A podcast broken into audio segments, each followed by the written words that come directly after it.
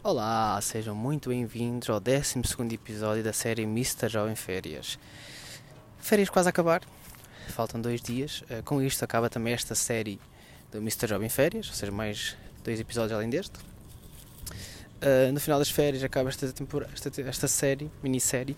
Contudo, uh, eu estou a ponderar se retomo o modelo antigo ou se continua este modelo de responder a perguntas, mas se calhar não de forma diária, mais de forma semanal. Mas depois logo se vê, vamos mas é aproveitar estes dois dias de férias e aproveitar também estes episódios que faltam. Então vamos lá, pergunta 2. Um currículo deve ter apenas uma página? Um, e esta pergunta é daquelas que eu recebo muitas e muitas vezes, mesmo nas formações. Porquê? Porque criou-se, um, chamamos-lhe um mito urbano, que os currículos deviam ter todos apenas uma página. E se o currículo não tiver uma página, pronto, está destinado ao fracasso, uh, a empresa nem sequer vai ler. E porquê que, porquê que nasceu este mito? Uh, este mito veio associado uh, ao mito que todos os currículos deviam ser extremamente criativos, que todos deviam ter um layout extremamente diferente para se destacarem. Isto veio muito porque começou-se a, ir buscar modelos americanos de currículo, chamados resume. E, estes modelos, que funcionam de maneira diferente dos nossos currículos aqui em Portugal são apenas de uma página, de facto, eh, porque eles dão um grande destaque à parte das experiências, das atividades e das conquistas e menos à componente da educação e da formação. E o que aconteceu é que toda a gente uh, quis construir currículos criativos e ao mesmo tempo toda a gente quis que o currículo tivesse apenas uma página. Então criou-se aqui uh, um ruído no mercado que, na, mais na parte dos candidatos, que apenas devia ter uma página, que todos os currículos têm que ter uma página.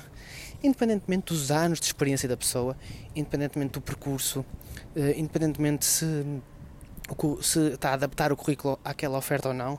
Então, o que se vê é enormes disparados. Uh, Vêem-se currículos que se tornam praticamente ilegíveis, com layouts muito estranhos, com tipos de letra muito pequeninos. Para quê? Para caber tudo numa página.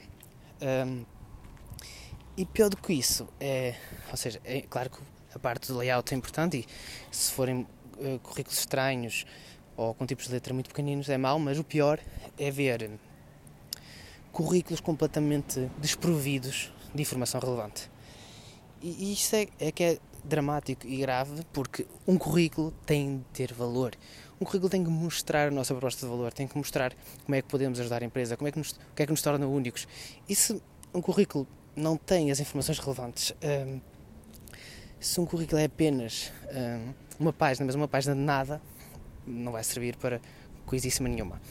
Obviamente que um currículo um, deve ser um documento sucinto não uma tese de doutoramento, não vamos escrever os Lusíadas no nosso currículo. Contudo, uh, nunca nos podemos, mas nunca mesmo nos podemos esquecer do real propósito de um currículo que é dar a conhecer o nosso lado profissional, uh, dar a conhecer as nossas, as nossas competências e, acima de tudo, dar a conhecer a nossa proposta de valor. Eh, Porquê? Porque temos que despertar o interesse eh, do recrutador. Porque muitas das vezes o currículo, infelizmente, é o primeiro impacto que o recrutador tem connosco, com o nosso percurso, com as nossas competências, eh, com a nossa proposta de valor. E por isso é importante ehm, despertarmos o interesse do outro lado.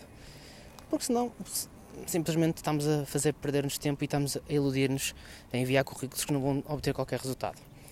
Por isso, mais do que pensar que ao limitar o currículo a uma página, devemos fazer do tamanho do currículo o resultado da personalização desse mesmo currículo à oferta que nos estamos a candidatar. Se resultar numa página, ok? Se resultar em duas, ok também. Se resultar em três, ok, é bem que esteja bem justificado. Uh, Agora, não vamos construir o currículo logo com uma crença limitadora que é eu tenho que encaixar tudo apenas numa página. Isto é que não pode acontecer. Um tema polémico, hum, espero mesmo, e tenho vindo a batalhar contra esta ideia preconcebida que os currículos devem ter apenas uma página. Nas formações que eu dou, uh, insisto muito nesta tecla não se preocupem tanto com isto, preocupem-se mais com o valor acrescentado que existe num currículo. Um currículo com duas páginas, se realmente for interessante, se realmente estiver adaptado àquilo que o recrutador está à procura, não se preocupem, que ele vai ler uh, e vai analisar ponto a ponto ao mais exímio detalhe. Muito obrigado por terem estado desse lado. Uh, Continuação de boas férias. Lembrem-se, faltam dois episódios, o da manhã e o de sexta-feira. E, e, acabam, ou seja, teremos, 10, teremos 14 episódios aqui na série Mr. Jovem Férias. Já sabem, se quiserem ver a vossa dúvida esclarecida, passem lá no meu Instagram, Daniel underscore Mr. Job. Está sempre uma caixinha de perguntas abertas nos stories. Deixem a vossa pergunta. Eu respondo aos stories ao longo do dia e escolho sempre aquela pergunta mais complexa ou aquela pergunta que sinto que por texto não estou a conseguir responder uh, da melhor forma possível para gravar um podcast. Já agora, deixem sugestões, o que é que gostavam de ver nos, no, na próxima série do, do podcast, ou seja, no final das férias. Se gostam deste modelo de responder perguntas, uh, ou se querem que eu escolha o tema e aborde esse tema só. Um forte abraço e até amanhã.